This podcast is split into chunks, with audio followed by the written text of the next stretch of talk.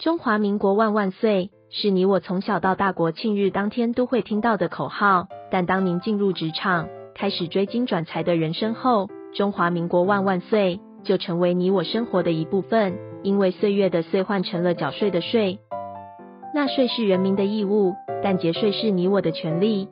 所以唯有正面对战，才有博胜的机会。聪明的您，就是要有强大的应税智商。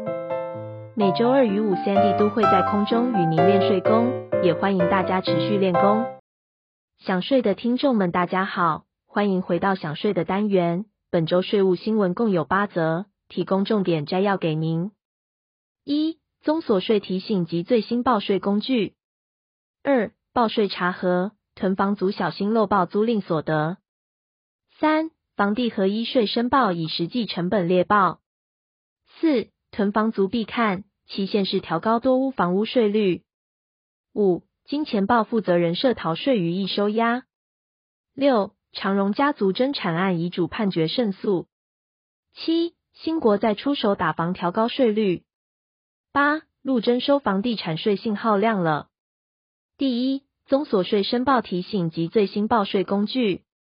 今年国内疫情持续稳定且处于低点，因此。一百一十一年所得税结算申报期间维持法定申报期间一个月，也就是到五月底。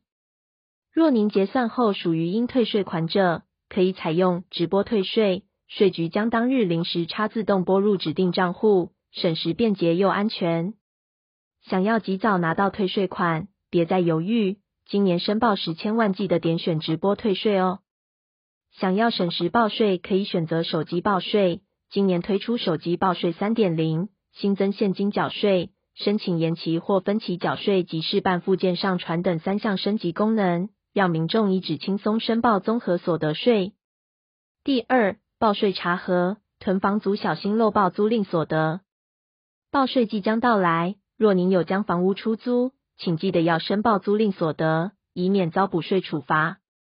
其计算方式是以全年租赁收入减除必要损耗及费用后的余额为所得额，并入当年度综合所得总额，向稽征机关办理结算申报。如果未能提出相关凭证者，则按租赁收入百分之四十三计算必要损耗及费用。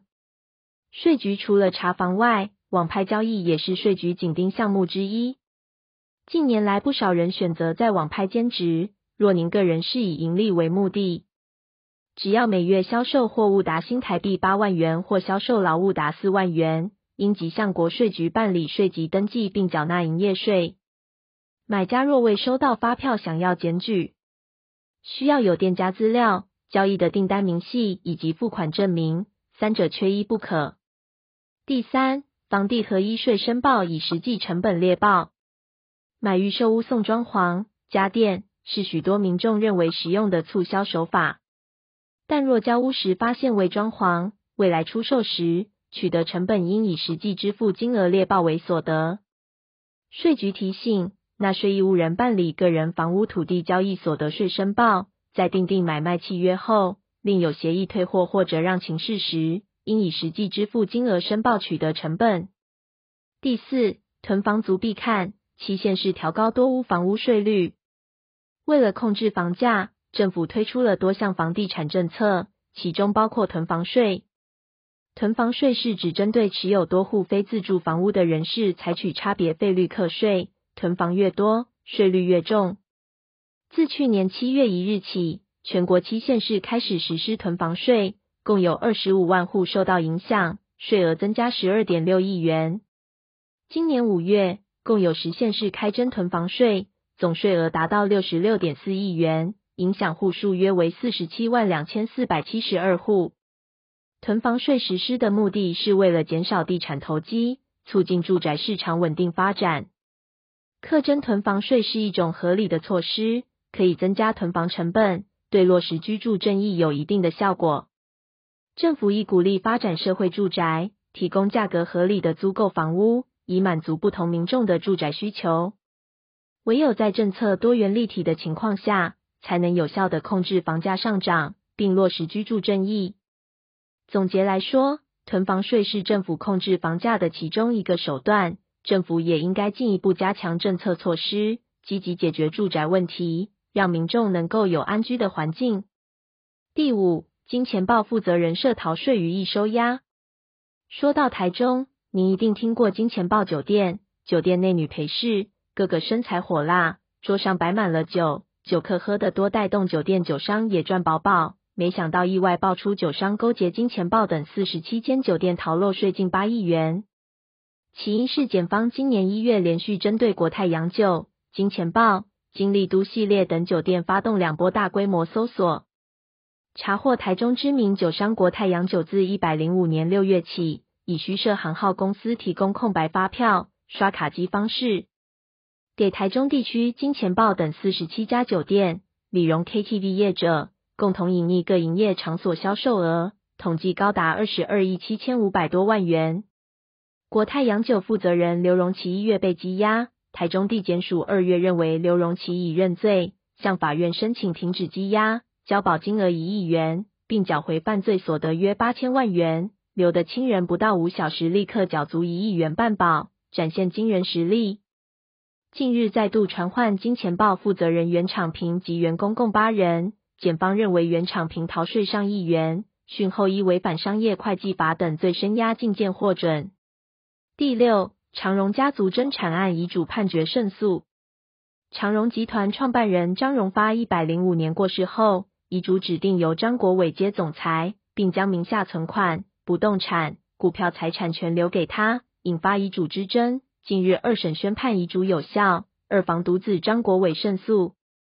虽然遗嘱上写存款、不动产、股票全由张国伟单独继承，前两者较无争议，但股票的解释空间就很广。例如，有些私人公司没发行股票，而境外控股公司是发行股票还是只发凭证？就有的吵了。除此之外，此宣判牵动长荣集团控股公司的巴拿马商长荣国际与长荣国际的股权消长，接着兄弟间因会打遗产分配官司，也牵动长荣版图变化。第七，新国再出手打房调高税率。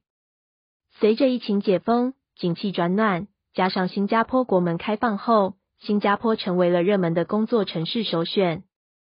加上中国在疫情间的清零政策，更是让许多外商公司纷纷离开香港转战到新加坡，也吸引了许多全球富豪移入。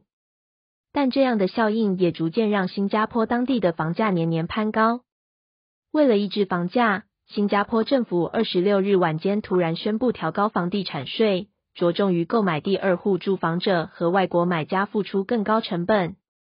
国外买家印花税税率从百分之三十提高一倍至百分之六十，新国公民印花税从百分之十七上调至百分之二十。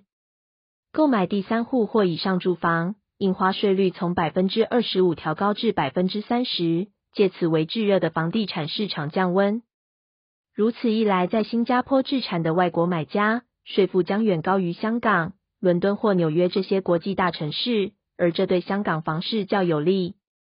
第八，陆征收房地产税信号亮了。解封加上经济复苏，超过七十个城市陆续取消限购，大幅调降房贷利率，并提供补贴，中国房市有望回春。近日，大陆自然资源部部长王广华宣布，全面实现不动产统一登记，代表房地产税征收的前提条件进一步完善。换句话说，该政策可能是房地产税征收的信号。经营之神王永庆曾经说过：“您赚的一块钱不是您的钱，存下来的钱才是您的钱。因此，学会节税可以为自己的财富进行另类布局。想要知道更多节税妙方吗？听享税 Podcast 并追踪卓越的粉丝专业，让您在潜移默化间学习税务知识。若您有省税妙招或法律上的问题，欢迎留言告诉我们，让我们为您指点迷津。”本周重要税务新闻，谢谢您的收听，我们下周空中见。